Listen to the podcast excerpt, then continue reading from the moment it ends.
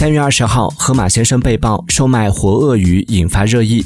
据网传的一组图文视频显示，有网友在河马先生网购了一整条鳄鱼。视频中，两名小孩还在把玩鳄鱼，抚摸、拖拽鳄鱼的爪子和尾巴。厨师用菜刀砍鳄鱼的脑袋时，鳄鱼还在跳动。